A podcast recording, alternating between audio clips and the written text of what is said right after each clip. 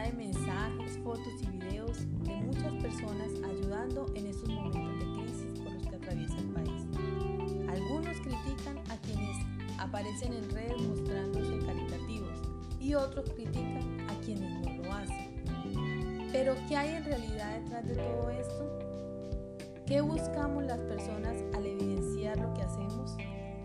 Quizás alcanzar popularidad, alcanzar fama, conseguir obtener aplausos o una verdadera ayuda desinteresada. En realidad no lo sabemos, pero lo que sí sabemos es la posición de Jesús respecto a este tema.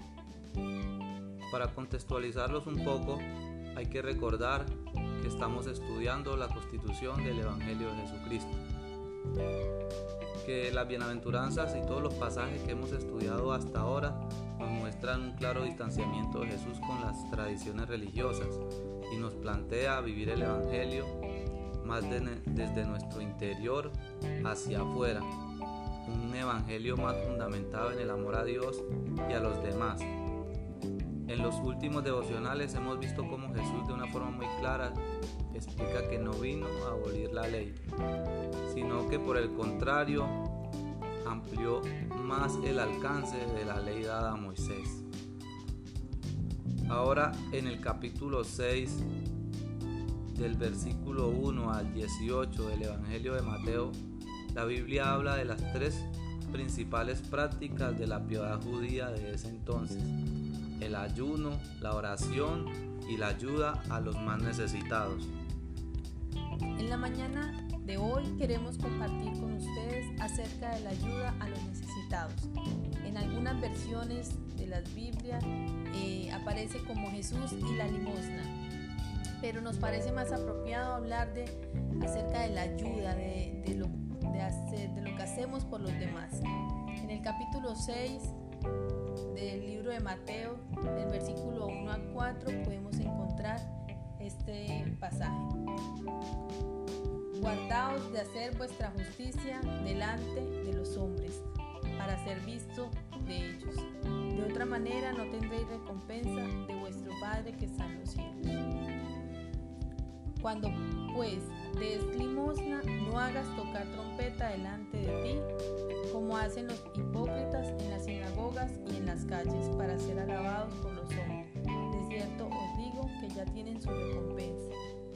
Mas cuando tú des limosna, no sepa tu izquierda lo que hace tu derecha, para que sea tu limosna en secreto, y tu Padre que ve en lo secreto, te recompensará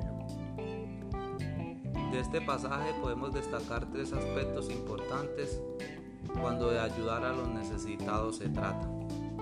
El primer aspecto que queremos resaltar es que no podemos hacer las cosas para que nos vean, sino para agradar a Dios. El versículo 1 dice, guardaos de hacer vuestra justicia delante de los hombres. Ese vuestra justicia que dice el texto son los actos de ayuda a los necesitados. Podemos ver aquí claramente en este pasaje que Jesús hace un contraste entre hacer los actos piadosos para ser vistos por los demás y hacerlos para agradar a Dios. Jesús en este texto se va en contra de la hipocresía con la que la gente hacía los actos de ayuda a los demás, pues no los hacían por agradar a Dios, sino para ser vistos y aplaudidos. Esta misma enseñanza se ratifica en Mateo 23:5, donde Jesús acusa a los fariseos de hacer las obras para ser vistos por los hombres y recibir salutaciones en las plazas. El segundo aspecto vemos en este pasaje es que si ayudamos a los necesitados ayudamos a los demás solo buscando agradar a los hombres, perderemos la recompensa eterna. El versículo 2 dice, cuando pues des limosna, no hagas tocar trompeta delante de ti como hacen los hipócritas en las sinagogas y en las calles. Esto lo dice Jesús porque cuando los fariseos querían entregar algo a los pobres, acostumbraban a situarse en las esquinas de una calle concurrida de Jerusalén y entonces hacían sonar una trompeta, aunque supuestamente su propósito era reunir a los necesitados para recibir los regalos, la verdadera intención era que la gente se acercara y que pudiera ver sus buenas obras. Hoy, como lo dije en la introducción, tal vez no hacemos sonar una trompeta, pero sí acudimos a las redes sociales para decir todo lo que hacemos. Jesús dice claramente que si buscamos el favor de los hombres cuando ayudamos a los demás, alardeando de lo que damos, mostrando una generosidad que no es genuina para obtener aplausos de los hombres, entonces ya obtuvimos la recompensa aquí en la tierra desechamos la recompensa que Dios nos tenía preparada en la eternidad. Tercer aspecto es ayudar en lo secreto. Dice textualmente la Biblia que lo que dé tu mano izquierda no lo sepa tu mano derecha. Dicho en otras palabras, no se lo cuentes ni siquiera a tu amigo más íntimo porque esto ataca directamente nuestra sed de reconocimiento. Porque siendo un poco realistas, a nosotros los seres humanos nos encanta que los demás conozcan nuestros buenos actos para alimentar nuestro ego y mostrar a veces una apariencia de buenas personas. Jesús quiere una conversión real nuestra quiere que todos nuestros actos tengan las motivaciones correctas, que el ayudar a los más necesitados sea el resultado del convencimiento en nuestro corazón que la bondad y la piedad son características de un verdadero Hijo de Dios. Por eso Jesús nos manda ayudar en secreto, porque nuestro Padre que ve en lo secreto nos recompensará en lo público. Jesús pide que sea en secreto porque el dar a los demás es un tema entre tú y Dios, entre nosotros y Él.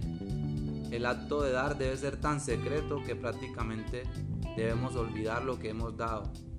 De esta manera mostramos nuestra bondad ante Dios y no ante los hombres. Lo que debemos hacer, debemos hacerlo a partir de un principio interior de ser aprobados por Dios, no la búsqueda del elogio de los hombres ayudar y hacerlo público es un acto de vanagloria. Por eso no podemos dejar llevarnos por las banalidades de este mundo que nos muestran eh, lo normal como publicar todo lo que hacemos y a quién ayudamos, porque en realidad lo que Jesús nos manda es hacerlo en secreto. Y ya para terminar, queremos darle gracias a Dios y dejarle la invitación. Eh, en la mañana de hoy la palabra nos invita a tener una convicción real y ayudar a los demás. Eh, no solo en esta coyuntura que atraviesa el mundo por esta pandemia, sino que diariamente, eh, históricamente nuestras sociedades han estado llenas de pobreza.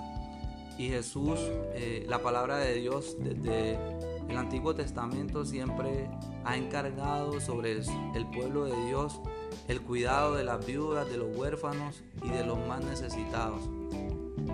Yo he leído eh, de muchas personas escépticas, inclusive ateos, que quizás el mayor aporte que ha hecho el cristianismo a las sociedades ha sido el concepto de amor al prójimo.